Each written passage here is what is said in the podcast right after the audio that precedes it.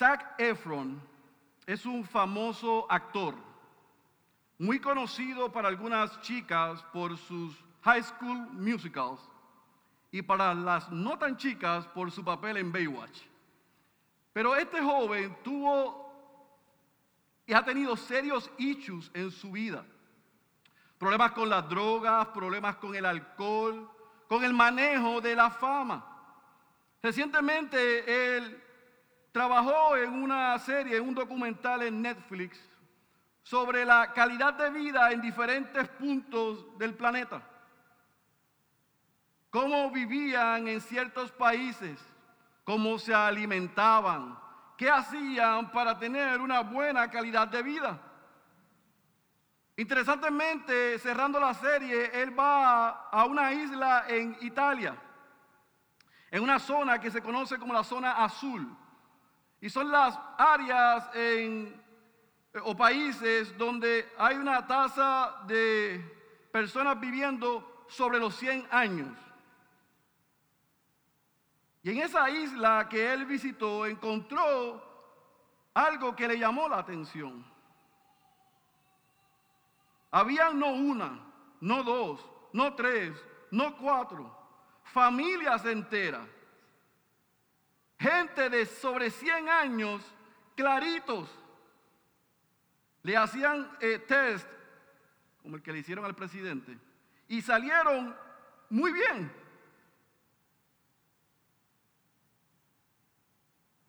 Él trató de descubrir cuál era la fuente de la juventud, cómo vivían tanto tiempo, qué hacían que ellos acá no hacen. Y según su investigación descubrió que era la alimentación y el buen ejercicio. Así que él se montó en un vehículo con el productor y el desarrollador de este documental y comenzó a filosofar con él. Y llegó a la conclusión de que él tenía que salir de Hollywood. Yo tengo que salir de Hollywood. ¿Por qué? Y cito y esto fue lo que me llamó la atención. Éxito sin propósito es una vida sin sentido. Éxito sin propósito es una vida sin sentido. ¿Sabe qué? Eso es lo que le sucede al hombre que vive sin Dios, que puede comprar, como dice American Express, todo lo que el dinero le da, pero no puede comprar felicidad, sentido, propósito ni identidad. Las palabras de este actor y la crisis existencial en la que él se encuentra, la han pasado y la han vivido muchos. Él no es el único que ha llegado a esta conclusión. Éxito sin propósito es una vida sin sentido. Porque hace miles de años, y usted y yo lo hemos visto por las pasadas siete semanas, el predicador, Coelet, el maestro, Salomón, ha dicho que la vida sin Dios no tiene sentido. Él lo expresó de esta manera en el capítulo 1. Vanidad de vanidades, todo es vanidad. Pudiésemos literalmente traducir eso. Humo de humo, todo es humo. Vapor de vapor, todo es vapor. Salomón llegó a la conclusión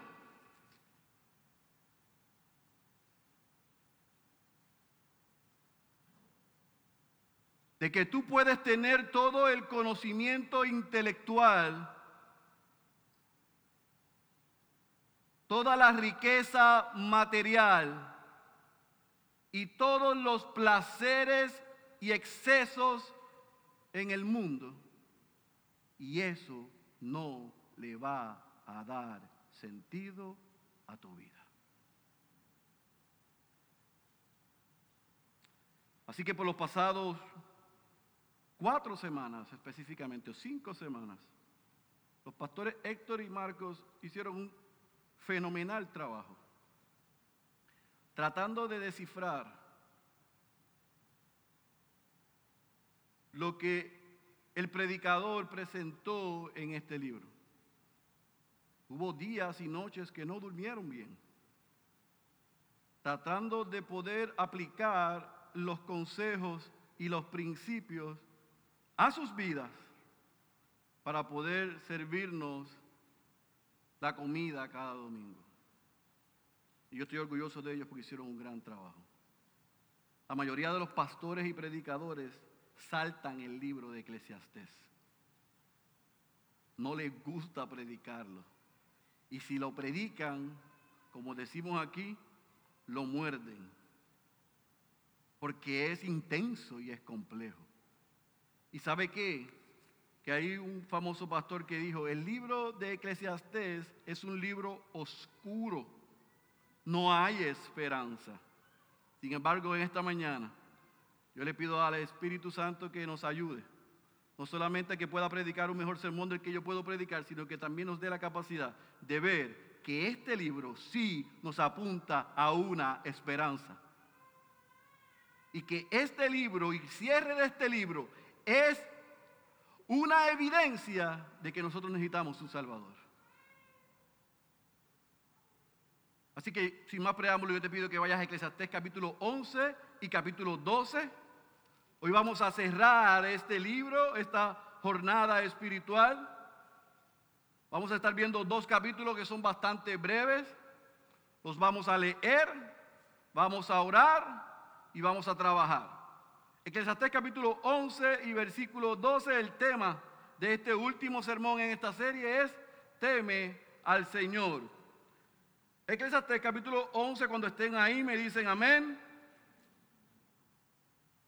Leemos, echa tu pan sobre las aguas, que después de muchos días lo hallarás. Reparte tu porción con siete o aún con ocho, porque no sabes qué mal puede venir sobre la tierra. Si las nubes están llenas, derraman lluvia sobre la tierra, y caiga el árbol al sur o al norte donde cae el árbol, allí se queda. El que observa el viento no siembra. Y el que mira las nubes no ciega. Como no sabes cuál es el camino del viento o cómo se forman los huesos en el vientre de la mujer encinta, tampoco conoces la obra de Dios que hace todas las cosas.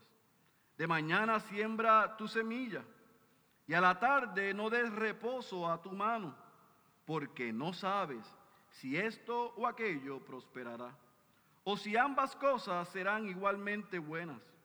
Versículo 7. Y subraye, agradable es la luz y bueno para los ojos ver el sol. Ciertamente si un hombre vive muchos años, que en todos ellos, subraye, se regocije. Pero recuerda que los días de tinieblas serán muchos.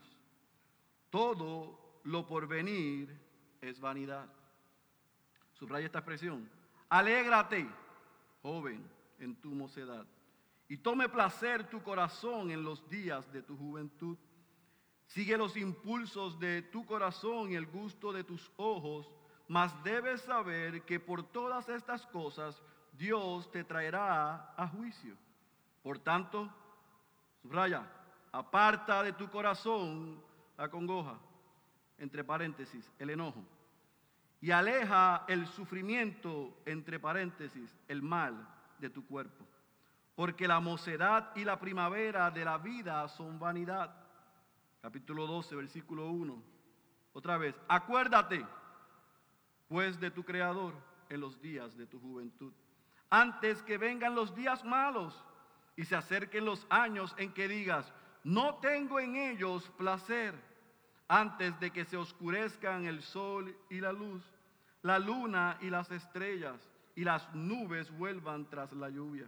El día cuando tiemblen las guardas de la casa y los fuertes se encorven, las que muelen estén ociosas porque son pocas, y se nublen los que miran por las ventanas, cuando cierren las puertas de la calle, por ser bajo el, por ser bajo el sonido del molino, y se levante el uno al canto del ave, y todas las hijas del canto sean abatidas, cuando también teman a la altura y a los terrores en el camino, y florezca el almendro, se arrastre la langosta, y la alcaparra pierda su efecto porque el hombre va a su morada eterna, mientras los del duelo andan por la calle.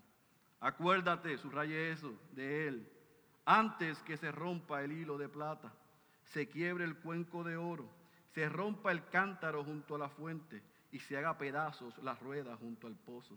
Entonces volverá el polvo a la tierra como lo que era, y el espíritu volverá a Dios que lo dio. Vanidad de vanidades dice el predicador, todo es vanidad. El predicador, además de ser sabio, enseñó también sabiduría al pueblo y ponderó, investigó y compuso muchos proverbios. El predicador trató de encontrar palabras agradables y de escribir correctamente palabras de verdad. Las palabras de los sabios son como aguijones y como clavos bien clavados las de los maestros de colecciones, dadas por un pastor. Pero además de esto, hijo mío, estate prevenido. El hacer muchos libros no tiene fin y demasiada dedicación a ellos es fatiga del cuerpo. La conclusión, cuando todo se ha oído, es esta. Yo quiero que subraye esta expresión. Teme a Dios y guarda sus mandamientos.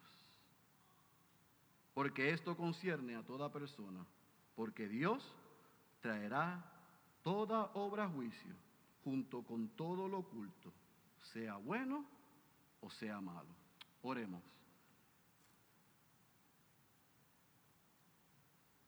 Padre, que estas tres verdades que vamos a estudiar y a sacar de este texto, tu Espíritu las aplique a nuestras vidas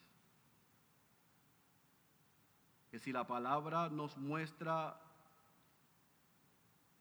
que no estamos haciendo lo que debemos hacer y lo que tú nos vas a enseñar que debemos hacer, que tu Espíritu no solamente nos redarguya, sino que nos lleve también al arrepentimiento. Pero también Dios, hoy que tus hijos y tus hijas puedan salir con la esperanza de lo que vamos a enseñar. Ayúdanos en el nombre de Jesús. Amén, amén y amén. Podemos tomar estos dos capítulos y resumirlos en tres puntos. Y el primer punto lo vemos del capítulo 11, del versículo 1 al versículo 6. Y yo he titulado esa porción, toma riesgos con sabiduría. Toma riesgos con sabiduría. ¿Por qué? Porque Salomón parece que está cerrando lo que el pastor Héctor nos predicó y nos enseñó la semana pasada, donde él contrastó magistralmente la sabiduría versus la necedad. Cómo debemos vivir bajo los lentes de Dios en todas las cosas que hagamos en la vida.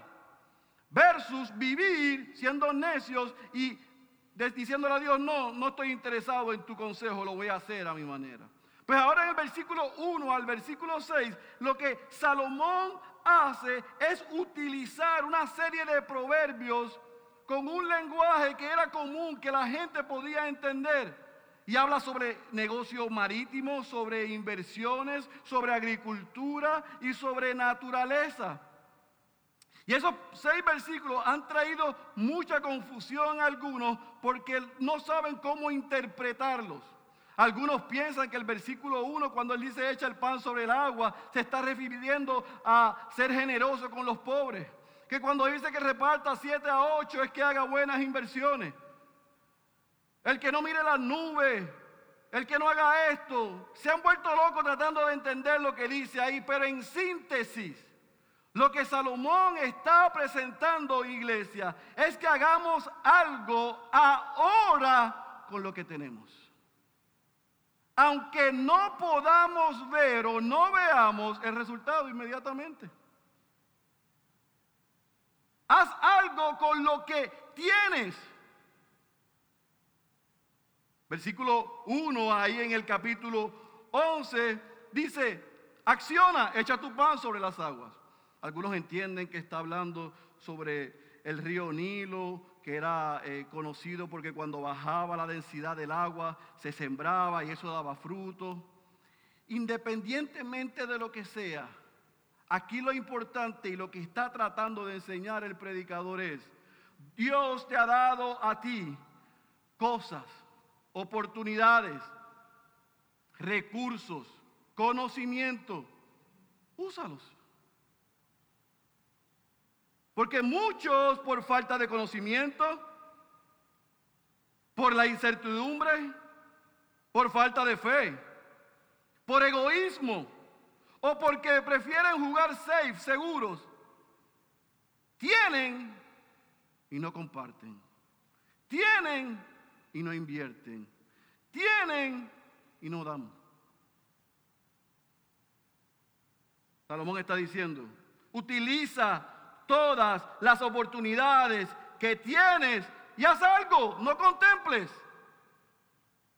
Y yo no sé si usted observó cuando leíamos que aparece la expresión cuatro veces, porque no sabes, porque no sabes, porque no sabes, porque no sabes, debes hacer lo que tienes que hacer ahora, porque Dios sí sabe, porque Dios conoce todas las cosas. Y lo que te dio, te lo dio no para que lo retengas, sino para que lo des.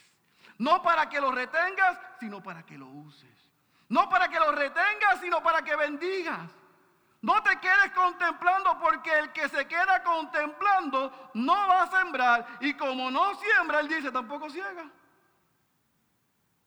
¿Está conmigo?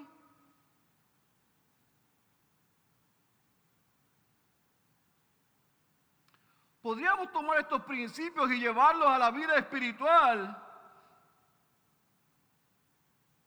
y pensar, estamos invirtiendo todo lo que Dios me dio, mi tiempo, mis recursos, mis dones, mi talento, mis habilidades, en su causa. Estoy haciendo uso de lo que Dios me dio para su gloria y para el beneficio de los demás. ¿O estoy contemplando? Jesús enseña sobre este principio más adelante, Mateo 25, la parábola de los talentos. Aquí hay un principio que dice Salomón. Charles Spurgeon, predicando sobre este pasaje, dijo, el observar las circunstancias en lugar de confiar en Dios y accionar, o sea, hacer algo, es una muestra de incredulidad, de rebelión de temor necio y de ociosidad.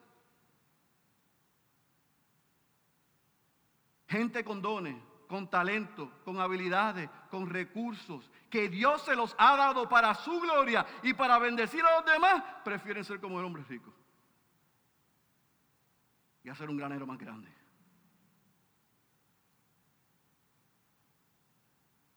Salomón nos apunta a que lo que Dios nos ha dado no los retengamos. Hay que arriesgarnos. Hay gente que quiere todos los planetas alineados, todas las condiciones para hacer lo que Dios manda hacer. Hay que movernos en fe y no la fe del enlace, es la fe de la Biblia. No es una fe ciega, estúpida, y disculpe la expresión. Es una fe confiando en que Dios sabe y conoce el mañana, yo no. Yo sé que como cristianos, cuando nosotros escuchamos esto, lo que hacemos es pasarlo bajo el filtro de nuestras experiencias. Pastor, pero usted sabe que en la vida cristiana uno se cansa y se agota. Usted sabe por qué yo retengo, usted sabe por qué yo no sirvo, usted sabe por qué ustedes me llaman y, no, y no cuentan conmigo, sabe por qué yo juego safe, porque estoy en la orilla. Ah, porque antes yo di, yo hice, yo invertí, yo me gasté y los resultados fueron nefastos. Pastor, usted sabe que en la vida cristiana usted ora y ora para que mi cónyuge, mis padres, mis hijos se salven y no pasa nada. Pastor, usted sabe que yo con todos los recursos que Dios me ha dado he bendecido a un montón de personas, le he dado, le he dado y no pasa nada. Pastor, ¿usted sabe cuántas personas yo he evangelizado, le he tratado, le he predicado el Evangelio y no se salva nadie? Pastor, no vale la pena usar lo que Dios me dio para esto. Mejor lo uso para mí o para lo otro. Cuando alguien piensa así, a mí me gusta compartirles la historia de Luke Short y John Flavel. Luke Short era un hombre que tenía 103 años. Cuando estaba sentado, él era un granjero, descansando en un área de arbustos, pensando sobre la vida. Y vino a su recuerdo un sermón que John Flavel predicó sobre el horror de morir bajo la maldición de Dios. Cuando esas palabras que él escuchó y las recordó, en ese momento, a los 103 años, produjeron en él un reconocimiento de que él vivía de espaldas a Dios y se arrepintió de sus pecados y creó en Cristo como Señor y como Salvador. Al cabo de tres años, Luke murió. Y mira lo que decía en su lápida. Aquí yace un bebé en gracia de solo tres años, que murió según la naturaleza de 106. Tres años después de haber respondido al Evangelio, murió. Y yo sé lo que usted está pensando. ¿Y qué tiene que ver eso con el tiempo? ¿Qué tiene que ver eso con los recursos? ¿Tiene que ver eso con la inversión? Que el mensaje que él recordó a los 103 años le fue predicado 85 años antes. El sermón que él recordó, que lo salvó a los 103, fue un sermón predicado 85 años antes. Flavel o Flavel o como esto lo llame, predicó y cumplió su responsabilidad. Y 85 años después, esa semilla dio fruto. Tú no sabes lo que Dios puede hacer con lo que te ha dado si tú eres fiel. ¿Usted se cree que nosotros nos paramos aquí llamando a arrepentimiento semana tras semana,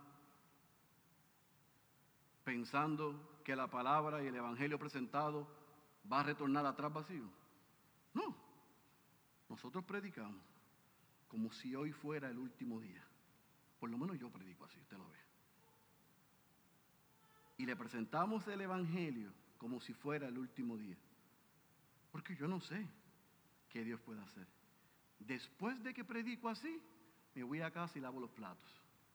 Y descanso en la obra que puede hacer el que me mandó a predicar.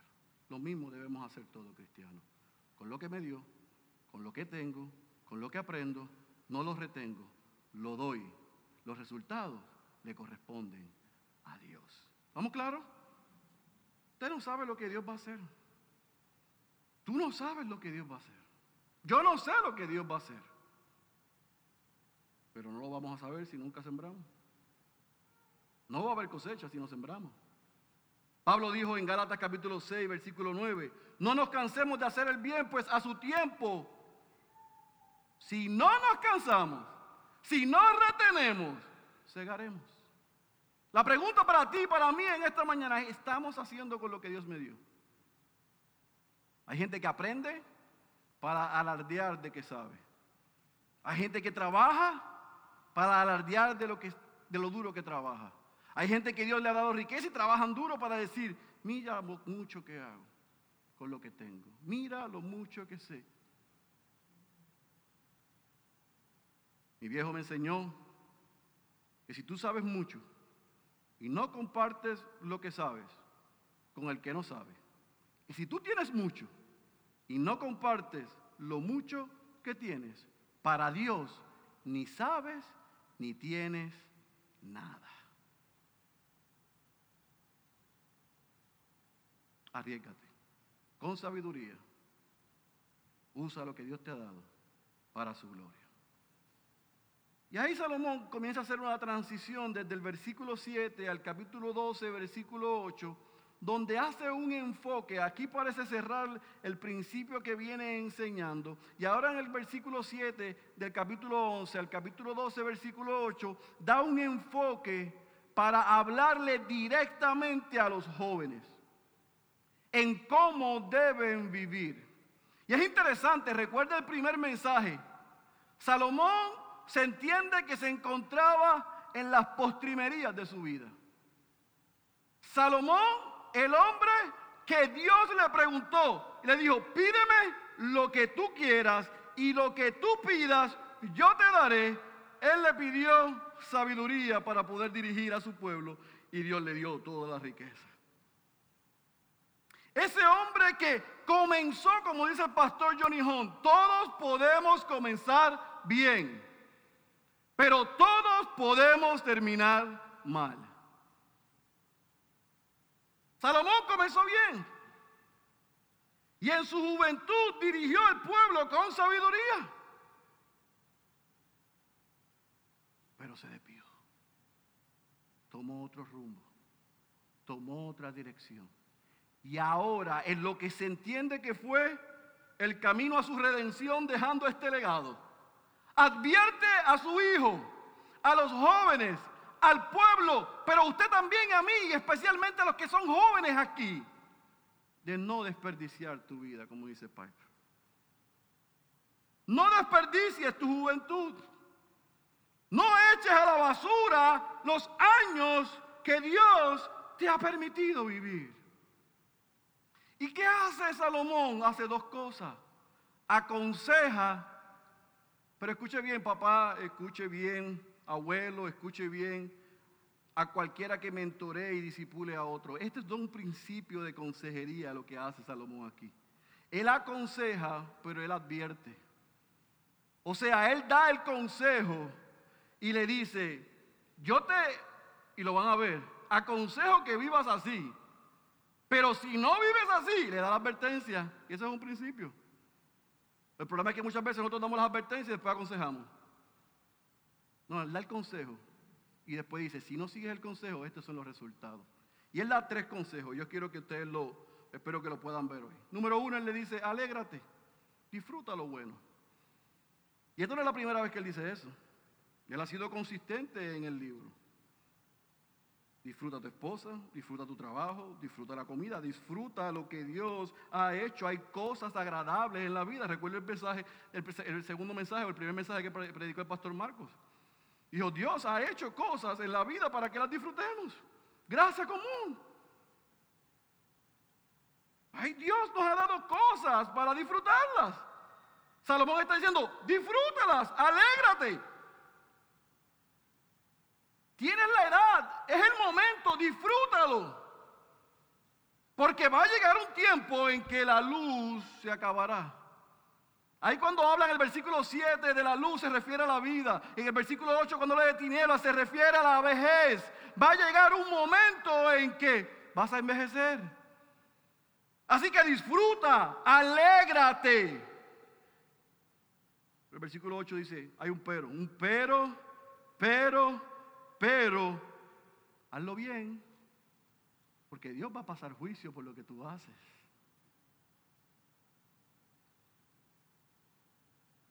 En otras palabras, yo puedo resumir el versículo 7 y el versículo 8 de esta manera. Alégrate hoy, disfruta hoy, pero con los ojos en la eternidad. Todo lo que hagas hoy, joven, disfrútalo pero con los ojos en la eternidad.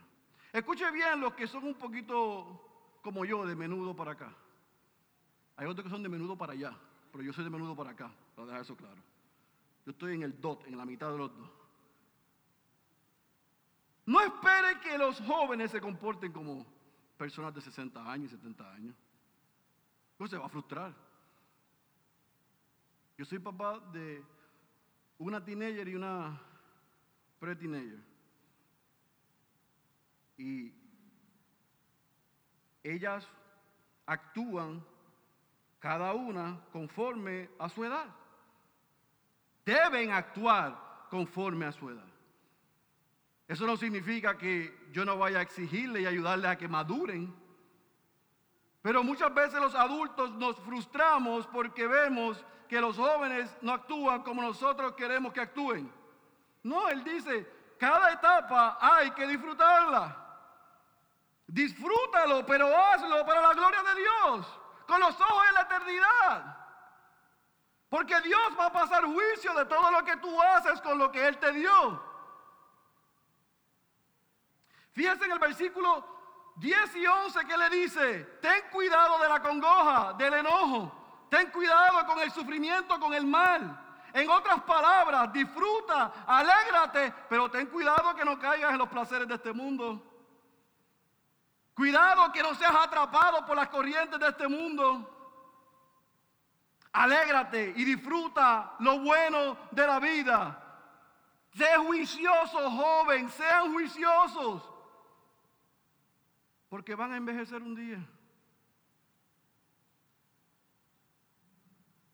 Yo recuerdo que mis padres me decían, no, que ahora es fácil, deja que tú llegues a los 40. Oye, yo no pensaba que, yo no sabía que mis papás eran profetas. Bendito Cristo. Llegué a los 40 y me dio la chiripiorca del chavo. Decía, Denis, pero yo no me puedo levantar. Denis, se me está olvidando esto. Y yo, ¿qué es esto? Antes yo madrugaba, ya no.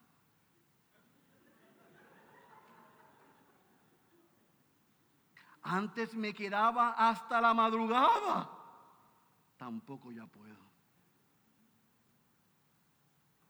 Antes tenía un vigor increíble y me comía los nenes crudos. Ahora hay que hervirlos.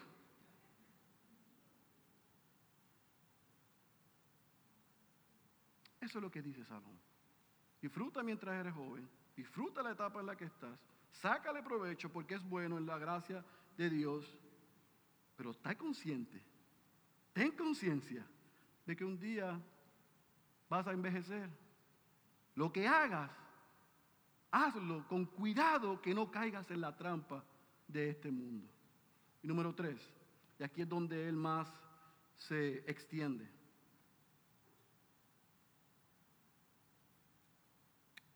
Disfruta la vida. Y lo quiero leer literal.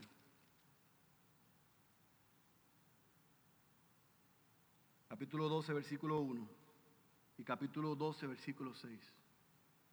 Acuérdate pues de tu Creador en los días de tu juventud. Capítulo 6. Acuérdate de Él antes que se rompa el hilo de plata. Disfruta la vida que tienes delante. Pero acuérdate, fíjate que él no dice, no dice, acuérdate de Dios. Acuérdate de tu Señor. Él le dice, criatura, acuérdate de tu creador. No puedes vivir separado de quien te creó. Disfruta tu tiempo joven. Haz buen uso de lo que Dios te ha dado.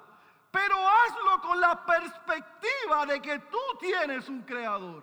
Tú no puedes vivir separado de tu creador. Acuérdate.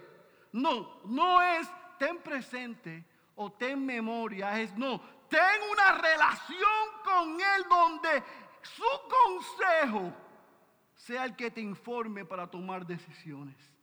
¡Wow! ¡Qué hombre sabio! Lo que Él dice, lo que Él piensa, sus palabras sean lo que te guíen. Y Salomón puede decir esto porque él fue un insensato, un estúpido, un necio, donde en su juventud dijo, yo no necesito de Dios. Yo puedo dirigir a este pueblo a mi manera, como decía Frank Sinatra. a mi manera.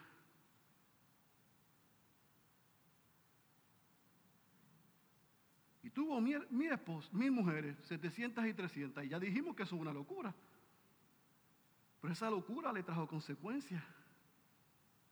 Porque con esas mujeres entraron al pueblo idolatría, dioses extraños. El pecado trae consecuencias. La insensatez y la estupidez traen consecuencias. Darle la espalda a Dios trae consecuencias. No escuchar el consejo de Dios trae consecuencias. Y Él está sentado ahora en las postrimerías de su vida y les dice, yo le estoy hablando no solamente porque ese es el consejo de Dios, sino por mi propia experiencia. Joven, disfruta. Joven, haz lo que tienes que hacer. Pero acuérdate, yo no pensé en eso y ahora estoy pagando las consecuencias. Y como muy bien dijeron los pastores, ahora estoy pagando las consecuencias de mis acciones porque veo para atrás el que viene a reinar después de mí y me dan ganas de rasgarme los vestidos por lo que dejé.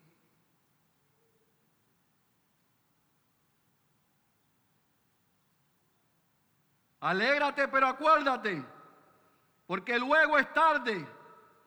Va a llegar el momento en que vas a envejecer. Y mira lo que él hace. En el capítulo 12, versículo 12 hasta el versículo 7. Él le dice, alégrate, pero acuérdate de tu creador en los días de juventud antes que te pongas viejo. Antes que, y mira, porque él usa, él utiliza un, un lenguaje aquí poético hermoso. Antes que, versículo 2, se lo voy a decir en puertorriqueño, antes que llegue la pena, antes que los brazos y las piernas se hagan débiles, antes que los dientes se pongan flojos, antes que la vista se afecte, antes que el temor te llegue, antes que el vigor desaparezca, antes que llegue la muerte, antes que el cuerpo regrese a lo que es polvo y el espíritu regrese a donde va a estar frente a la presencia de Dios. Disfruta, alégrate. Dios es bueno, te ha dado vigor, te ha dado dones, te ha dado oportunidades, pero no seas necio, porque no creas. Usted sabe que el negocio de cirugías plásticas cosméticas, no no médicas. Es uno de los negocios más lucrativos en los Estados Unidos. 10 millones de personas se hacen, o hacen 10 millones de cirugías al año. Entonces, sume, multiplique y divida todo eso en dinero. La gente, esto, esto, esto, esto es increíble, esta es la necesidad del mundo. Los jóvenes no quieren envejecer, se quieren quedar ahí, pero los adultos quieren regresar para atrás. Y ahorita le dije, no pida que un joven actúe como un adulto, pero los adultos, por favor, no actúen como si fueran unos niños. Porque lo más ridículo de la vida es ver una persona que ya está en una edad mayorcita tratando de parecer un chamaco de 21 años o una chica de 21. Como nosotros no estamos conformes con el estado que estamos, a los jóvenes Él está diciendo, no lo desperdicies, porque cuando llegues a esta etapa vas a querer ir para atrás y usar tus bienes para regresar para atrás y va a ser demasiado de tarde. A mí me pasó. Yo no invertí bien. Yo no hice buen uso. A mí Dios me dijo, que le pidiera lo que yo quisiera y le pedí sabiduría. Y después que le pedí la sabiduría y tuve sus lentes para dirigir al pueblo, fui amarrado por las tentaciones, por el mundo, por los placeres, por los excesos y le dije a Dios, lo voy a hacer a mi manera. Por todas las misericordias, Él dice, no hagas lo mismo. Porque un día envejecerán y si no se dan cuenta, el cuerpo se los va a recordar y mostrar. Hasta llegar a la muerte. Y el cuerpo regresar al polvo. Y el espíritu va encontrarse y enfrentarse a Dios. Y es por esa razón que en el capítulo 12, versículo 8, parece cerrar su discurso diciendo, si vives fuera de espaldas sin considerar el consejo de Dios, vanidad de vanidades, todo es vanidad. ¿Lo entendió ahora? Así comenzó. este capítulo 1. Palabras del predicador, hijo de David, rey en Jerusalén. Vanidad de vanidades, dice el predicador, vanidad de vanidades, todo es vanidad. Capítulo 12, versículo 8, vanidad de vanidades, dice el predicador, todo sin Dios es humo, es polvo, es vanidad. La vida es buena. Dios nos ha dado innumerables bendiciones para disfrutarlas, pero nosotros las podemos disfrutar con los lentes de Él, no con los lentes del mundo. Si lo disfrutamos con los lentes del mundo, habrán consecuencias nefastas.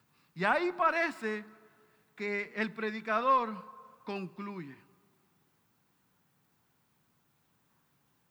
Y hay diferentes opiniones sobre el versículo 9 al versículo 14. Algunos entienden que esa porción del versículo 9 al versículo 14 fue escrita por alguien. Ya Salomón había fallecido. Yo discrepo de esa posición, porque aunque el versículo 9 parece que está hablando sobre él, en el versículo 12 en adelante está hablando sin lugar a dudas Salomón. Así que yo tomo esta porción del versículo 9 al versículo 14 con el énfasis que es el tema de este sermón, el temor al Señor.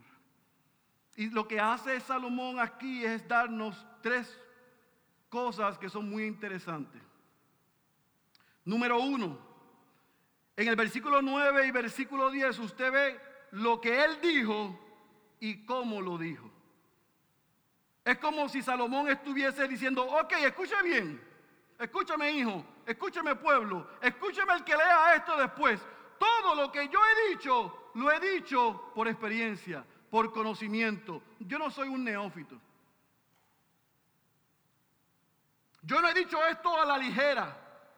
Yo tengo el conocimiento, tengo la experiencia, me he tomado el tiempo y he tenido el cuidado para compartirles a ustedes la verdad. Hay tres cosas que usted ve en Eclesiastés que yo quiero que usted anote. Aquí hay una lógica clara. Nos rompe la cabeza poder entenderla, pero hay una lógica.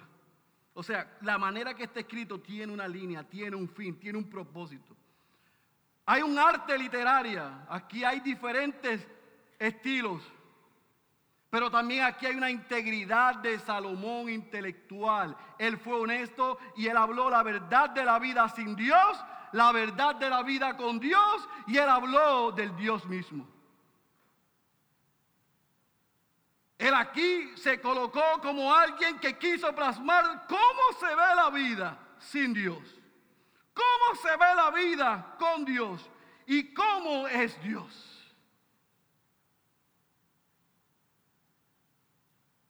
En el versículo 11 nosotros podemos ver entonces la razón por la que el predicador escribió lo que escribió.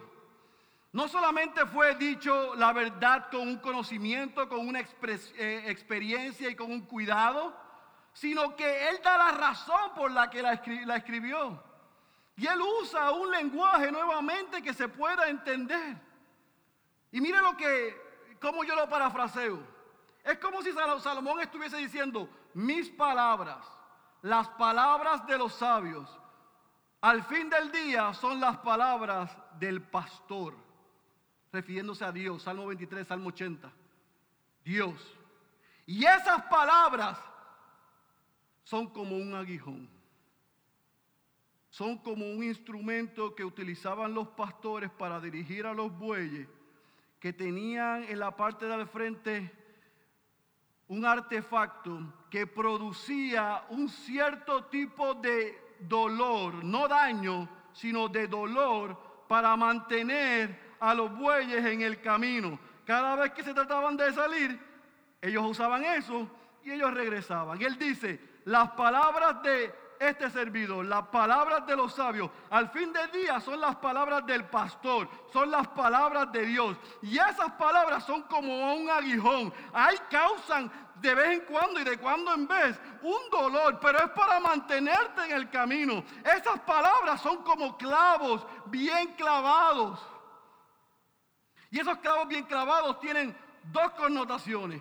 Como literalmente clavos bien clavados en la madera que son imposibles de sacar, pero también como clavos que se utilizaban para eh, en, un aparato también para el pastor de ovejas dirigir y mantener a las ovejas. Él está diciendo, miren, la verdadera sabiduría, la palabra de Dios, el consejo de Dios produce, escuche bien, un dolor saludable. Un dolor saludable. Yo no sé si mi mami se recuerda de esto, pero cuando yo jugaba baloncesto y ha llovido, y yo tenía 13, 14 años que estaba desarrollándome, había mañanas que yo iba a ir a la escuela o iba a jugar y me levantaba y me dolían las rodillas. Y me dolían los pies y me dolían los codos. Y me iba a poner los zapatos de la escuela y se me quedaron. Y la he usado tres veces. Y mi mamá le subía y le bajaba. Y me iba a poner los pantalones.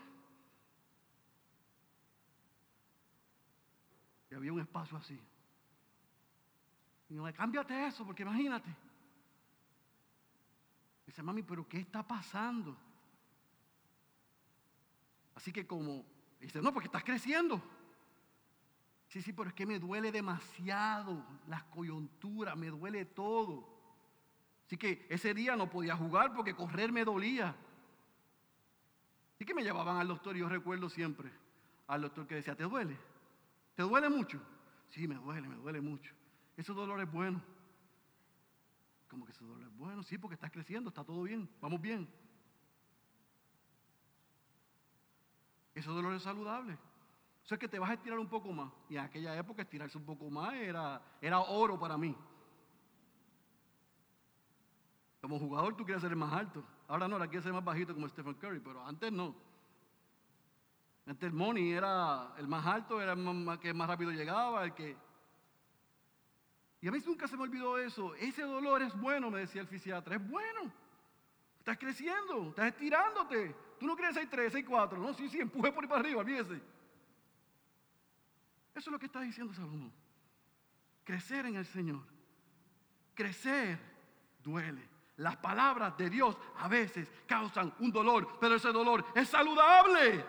Esas marcas como los clavos son saludables porque nos mantienen en el camino y cuando a veces nos queremos salir, viene la palabra de Dios predicada, el consejo, el discipulado, el hermano o la hermana que te aconseja para que no te salgas del camino, para que regreses al camino, para que veas el cuidado de gente que te ama, que no quiere que se pierda tu alma.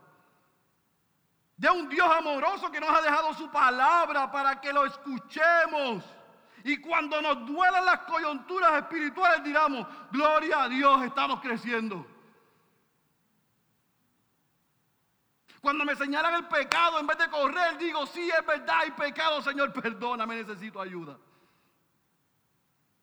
Esas marcas que dejan la palabra, esa marca que deja el discipulado, esa marca que dejan las disciplinas espirituales, esa marca de caminar con otros creyentes, esa marca de ser parte de la familia de la fe, son necesarias y son buenas se puede vivir la vida cristiana como llanero solitario. Hay que vivirla con otros creyentes, hay que vivirla en comunidad, hay que vivirla con pastores. Para que la palabra sea predicada, el consejo de Dios sea enseñado y nos muestre nuestras áreas de pecado y podamos decir, Señor, ayúdame, Señor, me arrepiento, Señor, te necesito.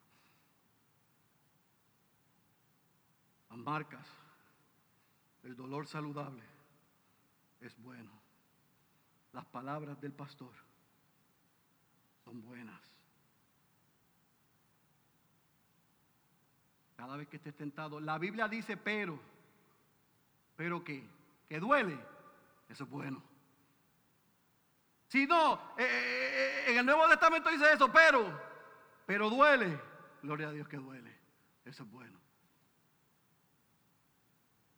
Versículo 12 se ha malinterpretado porque dice alguno, hijo mío, dice Salomón, no alguno, estate prevenido, el hacer muchos libros no tiene fin y demasiada dedicación a ellos es fatiga del cuerpo y los vagos dicen, ve que no se tiene que leer ni hay que escribir. Eso es un consejo de Salomón, literal. no, solamente eso, y más adelante en el Nuevo Testamento Pablo lo dice. No, eso no es lo que está diciendo ahí. Lo que Salomón está diciendo ahí es que si vas a buscar sabiduría espiritual en la sabiduría humana, eso es nefasto. Eso no tiene sentido. Eso no te va a llevar a ningún lado. Y concluye Salomón diciendo de manera magistral este tratado con una advertencia. Dio consejos y ahora advierte. Y anota, teme a Dios y guarda sus mandamientos. Teme a Dios y obedece su palabra.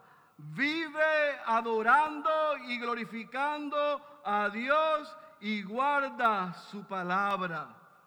Y otra vez, esta no es la primera vez que Salomón habla del temor al Señor.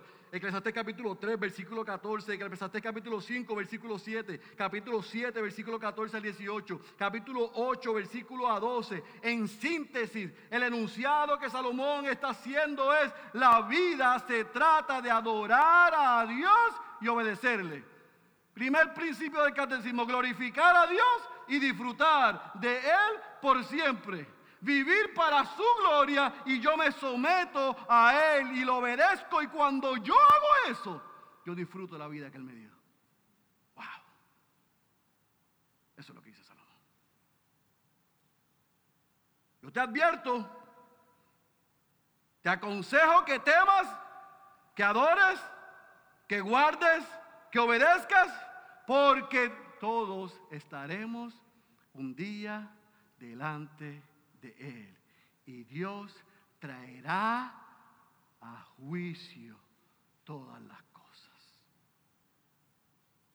Aquí se está probando la tesis que yo les enseñé el 7 de junio en el primer mensaje de esta serie.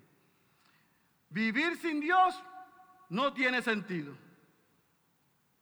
Pero escuchen bien, el que tú vivas sin Dios, escucha bien que estás aquí hoy, el que tú vivas de espaldas a Dios sin considerar su consejo y viviendo a tu manera, tú tienes la libertad de hacer eso. Pero no te vas a librar de estar un día frente a su presencia y serás juzgado por lo que has hecho con lo que has oído y te ha sido enseñado.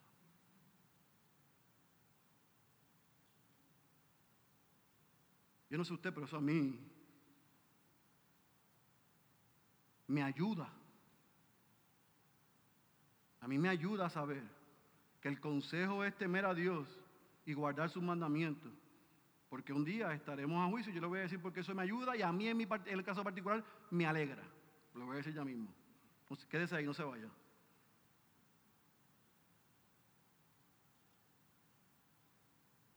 Salomón cierra este libro diciendo, adora a Dios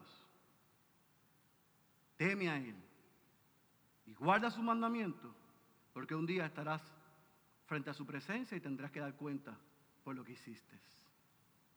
Y yo sé que este cierre a algunos de ustedes les suena un poco contradictorio, porque yo sé que algunos de ustedes llevan siete semanas diciendo, estos tres pastores se pusieron de acuerdo con Salomón y han dicho que nada en la vida se importa, nada en la vida es importante. Si yo trabajo no importa porque todo es vanidad. Si yo amo no importa porque todo es vanidad. Si yo como no importa porque todo es vanidad. Si yo hago aquello no importa porque todo es vanidad. No, no, nosotros ni Salomón está diciendo eso. Nosotros sí estamos diciendo que si haces todas esas cosas sin Dios, todo es efímero. Pero aunque lo hagas sin Dios, Salomón y yo te digo que aunque lo hagas sin Dios, porque quieras hacerlo sin Dios, estarás frente a Dios y darás cuenta por eso. Dios no puede ser burlado. Sí importa cómo vivimos, sí importa lo que hacemos, sí importa lo que decimos, sí importa cómo actuamos, sí importa nuestro testimonio. Phil Graham dice, en el juicio final importará cómo usamos nuestro tiempo si lo desperdiciamos en placeres tontos o si trabajamos duro para el Señor. Importará lo que hicimos con nuestro dinero, escucha bien, ya sea que lo gastemos en nosotros mismos o lo invirtamos en el reino eterno. Importará lo que hicimos con nuestros cuerpos, lo que vieron nuestros ojos, lo que tocaron nuestras manos, lo que nuestras bocas hablaron. Si obedecimos a nuestro padre y a nuestra madre, será importante. Escuchen hijos, también lo hará la mirada que les dimos y el pequeño comentario que hicimos cuando nos alejábamos. Lo que hicimos para una niña de dos años importará. La forma en que hicimos tiempo para ella y nos pusimos a su nivel. Lo que dijimos sobre el desempeño de otra persona será importante. El comentario sarcástico o la palabra de elogio genuino. La jactancia orgullosa o el sacrificio desinteresado será importante. Escuchen, la tarea en el hogar y el trabajo será importante. El vaso de agua, la lágrima de la compasión, la palabra del testimonio, todo importa. El mensaje final de Eclesiastés, dice Graham, no es que nada importa, es que todo importa. Lo que hicimos, cómo lo hicimos y por qué lo hicimos, tendrá un significado. La razón por la que todo importa es porque todo en el universo está sujeto al veredicto de un Dios justo que conoce todos los secretos. Piensa en esto, mi querido hermano. Vivir sin Dios es sin sentido. Pero vive sin Dios y tendrás que dar cuenta por eso. Importa. Vives con Dios, la vida tiene sentido. Pero recuerda que viviendo en Dios importa y darás cuenta por eso. El hombre sin Dios o el hombre con Dios estará uno ante el tribunal de Dios y otro ante el tribunal de Cristo. Ambos tendremos que dar cuentas a Él. Ese es el mensaje que nos da Salomón para concluir. ¿Cómo podemos aplicar lo que hemos escuchado en esta mañana? Yo quiero tomar estos cuatro principios como si fuesen el, un sándwich. Y el pan de arriba es el primer principio toma riesgos con sabiduría. Lo que Dios te ha dado, úsalo para su gloria. El pan de abajo, teme al Señor, adórale y guarda sus mandamientos. Mientras tú te arriesgas y eres haces buen uso de lo que Dios te ha dado, lo haces viviendo bajo una vida de adoración y siendo obediente a Dios. Mientras tú haces esas dos cosas, lo que Dios te ha dado, alégrate pero acuérdate de Él para que lo puedas disfrutar bien. ¿Cómo se ve eso entonces en Arroyo Habichuelas? Número uno. Amado hermano, creyente, no te quedes paralizado con lo que Dios te ha dado. Sigue haciendo lo que Dios te mandó hacer. Como dijo Pablo, si no desmayamos, veremos frutos. Haz lo que Dios te ha mandado hacer. Sé obediente y sé fiel. Número dos, la vida que Dios te ha regalado, Dios quiere que tú la disfrutes. La debemos disfrutar, pero la debemos disfrutar para su gloria. Voy a volver a repetir porque lo repetí en un mensaje anterior. Escucha bien, no importa en el estado que tú estás hoy, no importa en el estado que yo estoy hoy, no importa en la condición que yo esté hoy, Dios quiere que nosotros disfrutemos, tengamos contentamiento y le demos gloria a Él. No importa Hoy puede ser que estemos en el pico de arriba y hoy puede ser que estemos en el pico de abajo. Hoy puede ser que hay salud y prosperidad. Hoy puede ser que esté la situación difícil y hay necesidad. No importa, Dios quiere que tú lo glorifiques a Él y que estés contento en el estado que estás. Número tres.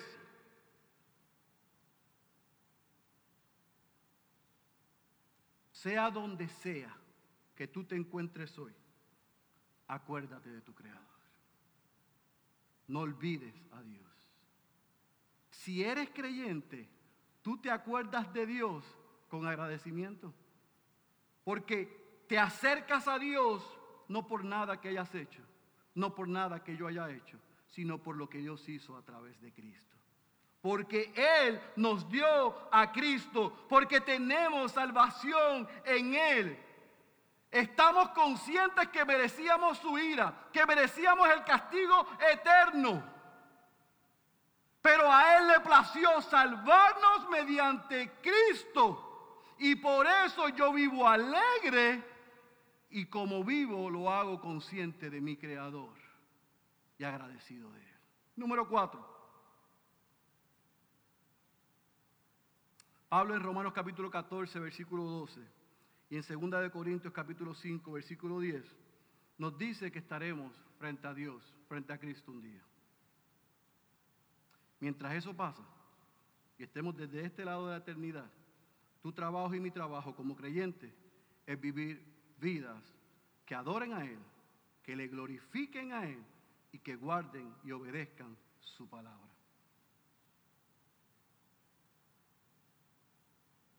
Pastor, pero el final de este libro, para concluir, ¿es una buena o es una mala noticia? Porque de la manera que cerró este libro, es medio tétrico. Teme al Señor y guarda sus mandamientos, porque Dios traerá juicio todas las cosas.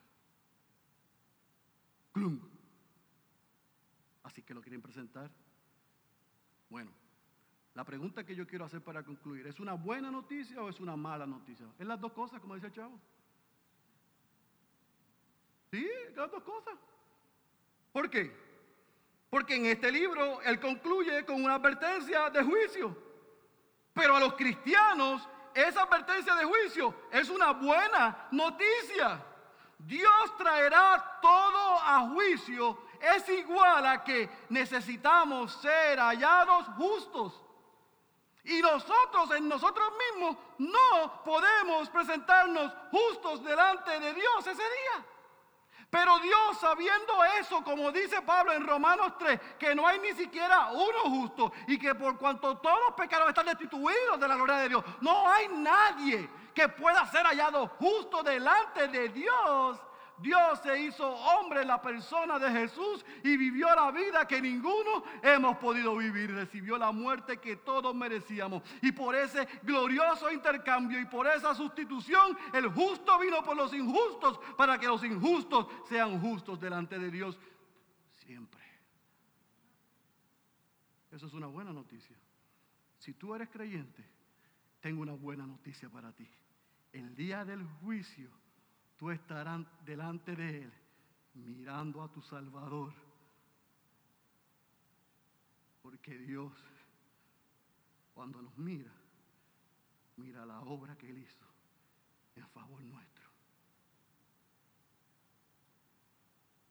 Habrá juicio, pero alguien pagó el precio para que tú y yo seamos hallados justos.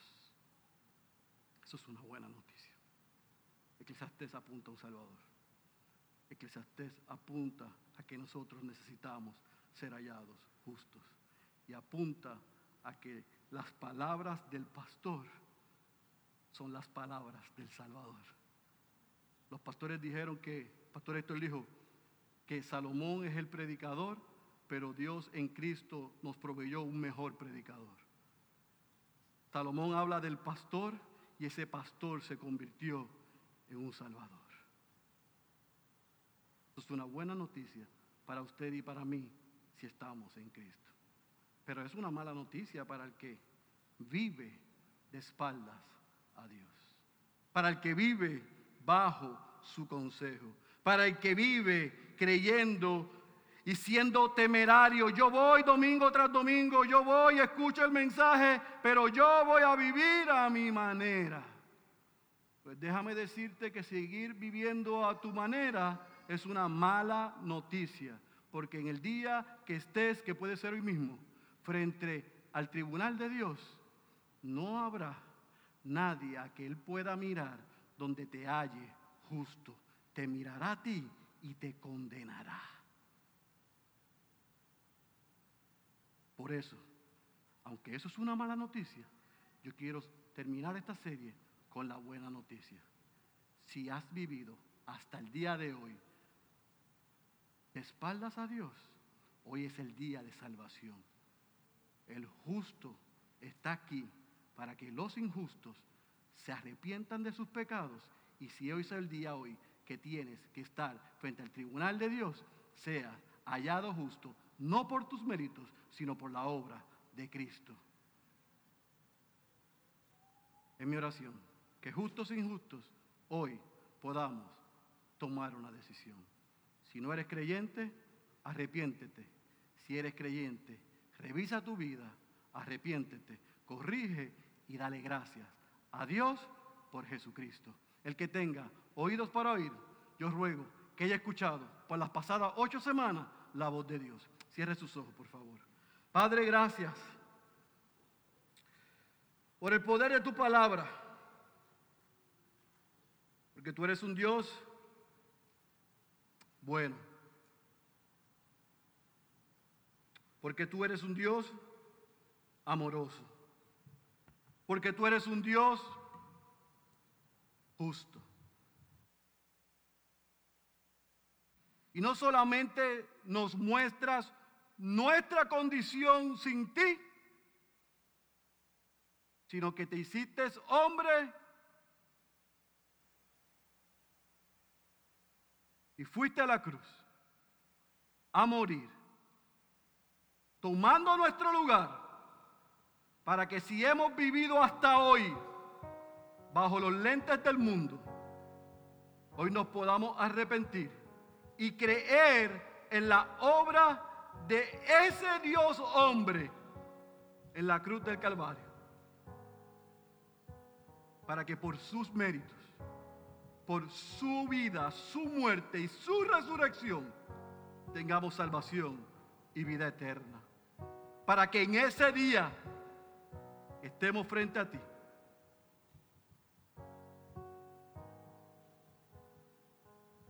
Tú veas a Cristo en nosotros.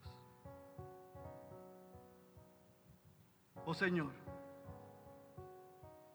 Los pasados dos meses han sido desafiantes para los pastores de esta iglesia porque hemos querido ser fieles al texto.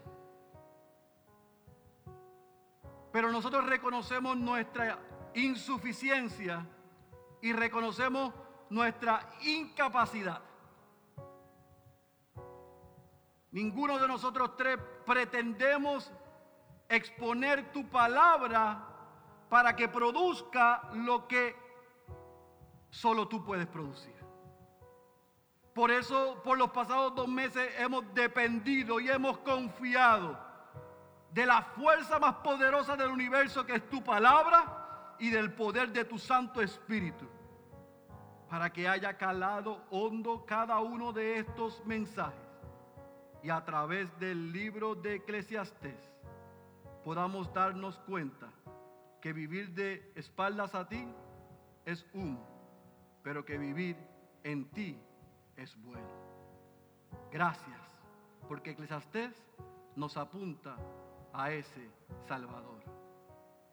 Que los que somos creyentes recordemos cómo debemos vivir y que tu palabra, que tiene toda la autoridad, que es suficiente, que no contiene errores y no nos lleva a errores, esa palabra nos produce ciertamente y muchas veces un dolor saludable y unas marcas para mantenernos en tu camino. Que si hoy alguno de nosotros, tus hijos y tus hijas, hemos salido de ese camino, tú nos regreses a Él. Y a los que no están en tu camino, tú los añadas a tu familia. Esa es nuestra oración. En el nombre poderoso de Jesús. Amén, amén y amén. Estemos